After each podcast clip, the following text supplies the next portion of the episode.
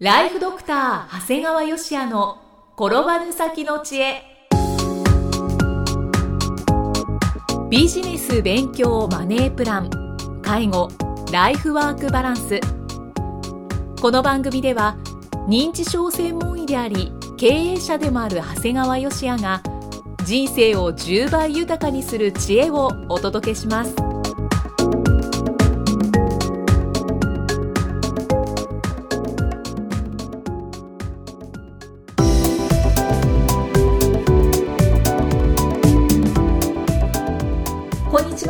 生きみえです。ライフドクター長谷川芳也の転ばぬ先の知恵。今回も始まりました。長谷川先生よろしくお願いします。お願いします。さて今回はどのようなお話になりますか？そうですね。まあ公的年金制度をしろはい、まあ自分探しもほどほどにという題でお話をします。お公的年金制度。そうですね。はい。先日ですねあの患者さんで夫婦とも無年金という方が見えたんですね。はい。でまあ彼らには申し訳ないんですけども改めて年金特に現役を引退してからのこう老齢年金の重要性に気がつきました。で高齢のこのご夫婦はですねお二人とも75歳を超えていますので、はい。もう働いて収入を得ることはできないんですねで、まあ、そういう無年金という方ですから、まあ、じゃあそれほど貯蓄もあるわけじゃないということでこう日々の生活は子供さんとね同居することで養ってもらってるということなんですよ。はい。ただその状況でご主人様はもう要介護状態でちょっとこう動きも悪いんですね。はいはい。でまあこうケアマネとしてはねなんかデイサービスとか使ってできるだけ昼間は動いてほしいなというところなんですよ。だけどやっぱり今介護保険のサービスって何使うにせよですねあの自己負担額が必要になってくるんですね。でまあこのいわゆる無年金ということでこう自己負担が出せないってことで介護サービスも全然利用できてないんですね。ですね。で、まあ、結果としてほとんど自宅でこもっていることが多いためにですねもうどんどんさらに廃業性に日常生活動作が落ちているんですね。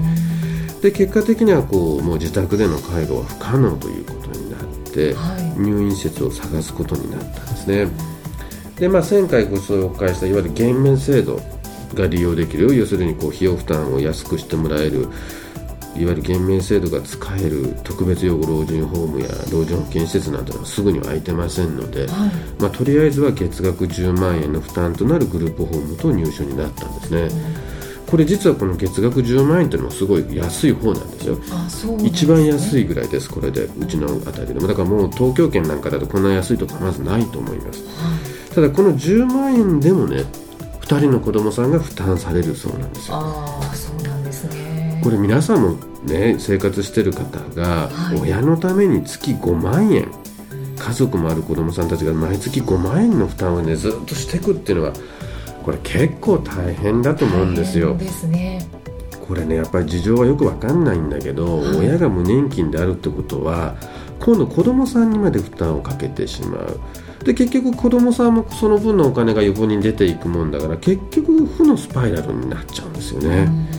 なんかすごく考えさせられますし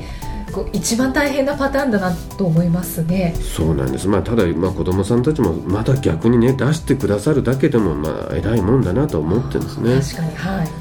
でねこれ本当外来やってるとね高齢者の方で所得が高い方ってなんとなくわかるんだよね。ああそうなんもうカルテ見て75歳以上で3割負担であるっていうのが分かればもうかなり所得があるっていうのはもう実際上分かるわけですね実務上、ただそれだけじゃなくてねそのカルテを見なくてもなんとなく75歳以上でその所得がある人っていうのはこうなんとなくね優雅でねこうなんか年齢より若く見えるんだよね。なんか雰囲気が違う。違う。やっぱり余裕なんでしょうね。あだから本当に先ほどの患者さんなんかはもう本当にもう75歳ぐらいなんだけどもすごい年を取ったように見えるんだけどもそれより年が上でももう全然元気な人いっぱい見えますね。だからやっぱりこう現役を引退してからの方がねこうはい老齢年金を中心としたこう収入というのはすごい重要なんだなってことを改めて気がつきましたね。はい。ただね、まあ、このようにこう老齢年金ってとっても大事なんだけど、はいこのいわゆる公的年金制度っていうのはこの老齢年金だけじゃないんだよね。老齢年金だけでない。ないんですね、はい、で僕はあのいわゆる神経内科、まあ、認知症だけじゃなくて脳梗塞や脳出血っていう患者さんも結構あの見ますので、うん、そういう方を見るとですね普通50代60代でこう脳梗塞や脳出血になると働けなくなりますよね、はいはい、そうすると働けなくなった最初の18か月間というのはこう傷病手当といって月額基本報酬の3分の2が支給されるんですよね。これは結構助かるんですね。そうですねただこれは厚生年金だけですから自営業者の方の国民年金の方はそれはないんですね。あそうだその辺も実はよく知っておかないといけない、うんはい、いわゆるサラリーマンであれば1年半18か月間は働けなくても給料の3分の2はもらえますがもう国民年金の方はもう即生活に困りますよ。これは本当に重要ですね。重要な情報です。ただまあそれでまあ18か月間が大体過ぎたぐらいで、はい、こう障害が残った場合はね働けなくなったりした場合は今度障害年金がもらえるんですね。これはもう国民年金だろうが厚生年金だろうが両方とももらえるんですね、はい。だからこれはですねとても払えなくなった時に生計を維持するためにはとっても重要となるんですね。だってこの障害年金はずっと払われるわけですから。で仮にねもう不幸にしてこれ病気や事故で死んじゃった場合、はい、今度は障害年金じゃなくて遺族年金が支払われるわけだよね。これも実は残されたこう奥様や子供さんたちにとってはもう本当に命綱とも言えるんですよね。こうやって聞くと種類って結構ありますね、うん、そうなんです。だから公的年金制度っていうのは老齢年金だけじゃなくて、はい、障害年金と遺族年金も含めたシステムなんですよね、はい、だからどういうことかっていうと現役の時代に障害年金や遺族年金をもらうようなことにはまあなくね、うん、無事に何とか勤め上げました、はい、その後でいただけるのが老齢年金なんですよ、うん、だから実は年取ってからのことだけじゃなくて現役時代にもすごい手厚い保障があったわけなんですでその手厚い保障があった上でもらうのが老齢年金ですから自分がかけた額より少ないことは当たり前なんです。それそれを聞くと納得します、ね、そうなんです。だから皆さん自分がかけた額より少ししかもらえないだとかそんなの自分たちが年取った時にはもらえないでとか言ってるんだけどそう言ってる人はもうすでに何かあった時の障害年金や遺族年金のもう保障もう受けてるんです。すでに、うん、そう言ってる時からね、はいはい、だからあのいわゆるこの公的年金制度のことを非難したり場合によっては加入しない人がいるんだけどもこれ一つの原因としてはね年金制度の議論が老齢年金だけに偏りすぎてることも一因じゃないかなと思うのね。要するにこんなにかけたのにこんだけしかもらえないとかもらえる年が65歳からどんどん70歳になるとか言ってるんだけどそれだけじゃなくてそれまでの保証もあるんだよということなんですね。はい、これねもし民間でこの保険を作ればものすごい膨大な掛け金を必要とします。そうですよね。もうこんな程度のお金ではとても賄えないです、うん、はいはい、ですからこういった詳細を知ればですね、うん、もうこんな優れた保険制度に加入しないなんてことはありえないんですよね、うんまあちょっと話題になっていることが文句を言いたくなるようなことばかりなのでそうですね。うんって思いますけど。けれども、結局入っていった方が間違いなく得だしそうです、ね、最初の方でお話ししたように無年金ってえらいことなんだよっていうこと、それも自分だけじゃなくてね、はいはい、周りの家族や子供さんたちにまで影響を及ぼしそれが負のスパイラルにまでなっていくんだよということなんですよ。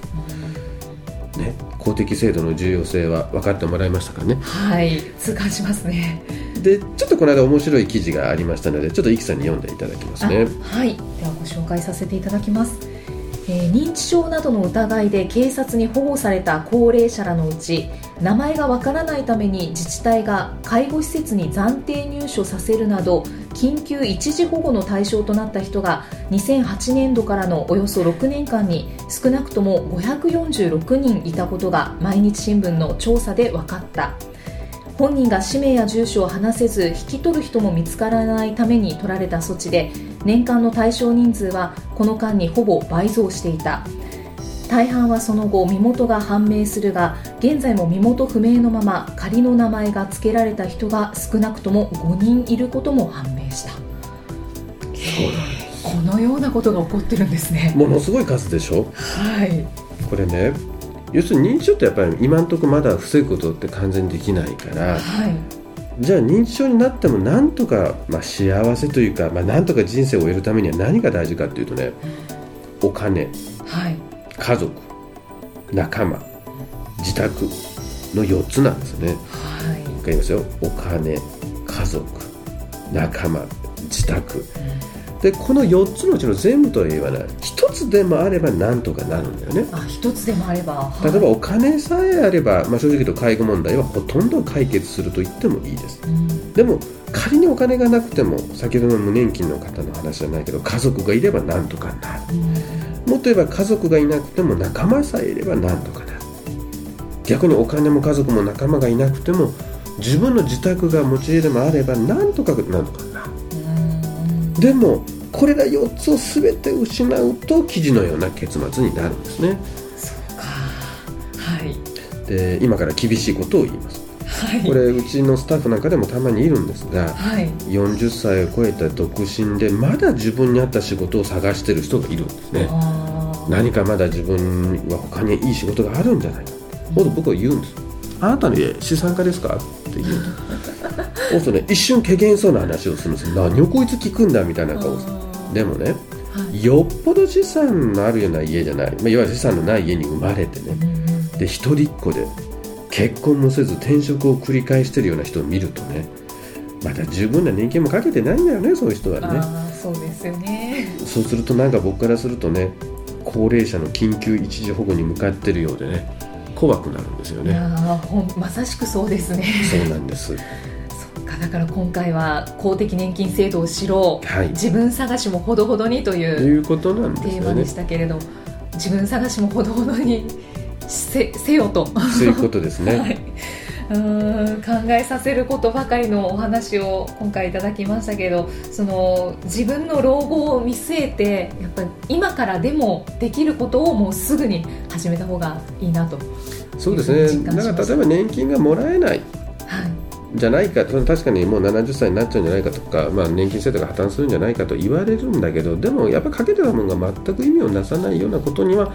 あのやはり国としてする可能性はちょっと低いかなという気はしますので、まあ、特にあのいわゆる老齢年金以外の部分も含めるとやっぱりまず加入はしておいた方がいいしやっぱりこう自分探しみたいなこともね、まあ、あのほどほどにっていう部分でちょっと切り口を変えてねはい。あの同じように厳しい言い方するにせよお前このままいくとお前、ね、例えば生活族になっちゃうぜみたいな切り口で働かせるのも大事かなって気はしていますね。うんということで長谷川先生今回もありがとうございましたありがとうございました。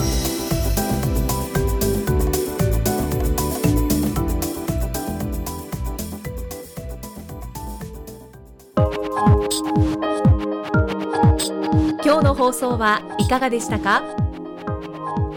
番組ではご感想や長谷川よしあへのご質問をお待ちしています。番組と連動したウェブサイトにあるホームからお申し込みください。URL は http コロンスラッシュスラッシュ